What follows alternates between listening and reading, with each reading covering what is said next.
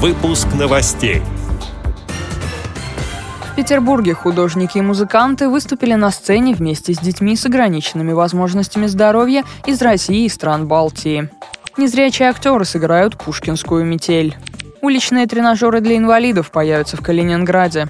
Далее об этом подробнее в студии Дарья Ефремова. Здравствуйте.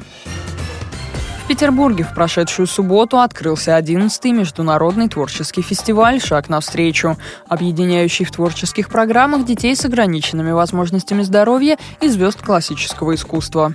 Как сообщают организаторы мероприятия, в этом году на фестиваль приехали более 450 детей из России и стран Балтии. Для всех участников создана дорожная карта для дальнейшей самостоятельной работы юных дарований. В программе фестиваля для детей были предусмотрены мастер-классы с участием известных музыкантов, мастеров живописи, индивидуальные занятия с психологами и специалистами по арт-терапии, проведение конференций и круглых столов для преподавателей и родителей.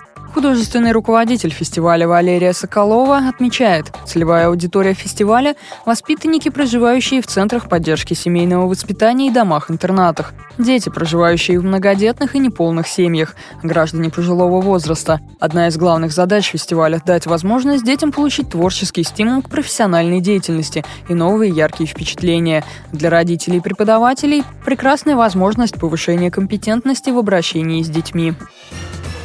Инклюзивный радиотеатр «Резонанс» представил пьесу «Метель» по одноименной повести Александра Пушкина на сцене культурно-спортивного реабилитационного комплекса Всероссийского общества слепых в Москве. В постановке заняты особенные актеры. Проблемы со зрением не мешают им говорить со зрителем и передавать непростые характеры героев. Постановка идет с закрытой подачей тифлокомментария через индивидуальные приемники и наушники.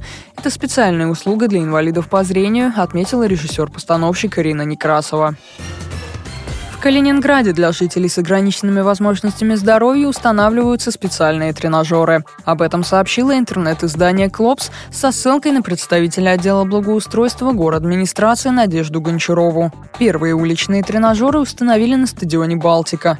В планах у Калининградской администрации установка спортивных объектов на территории возле Летнего озера и в парке Макса Ашмана. Эти и другие новости вы можете найти на сайте Радио ВОЗ.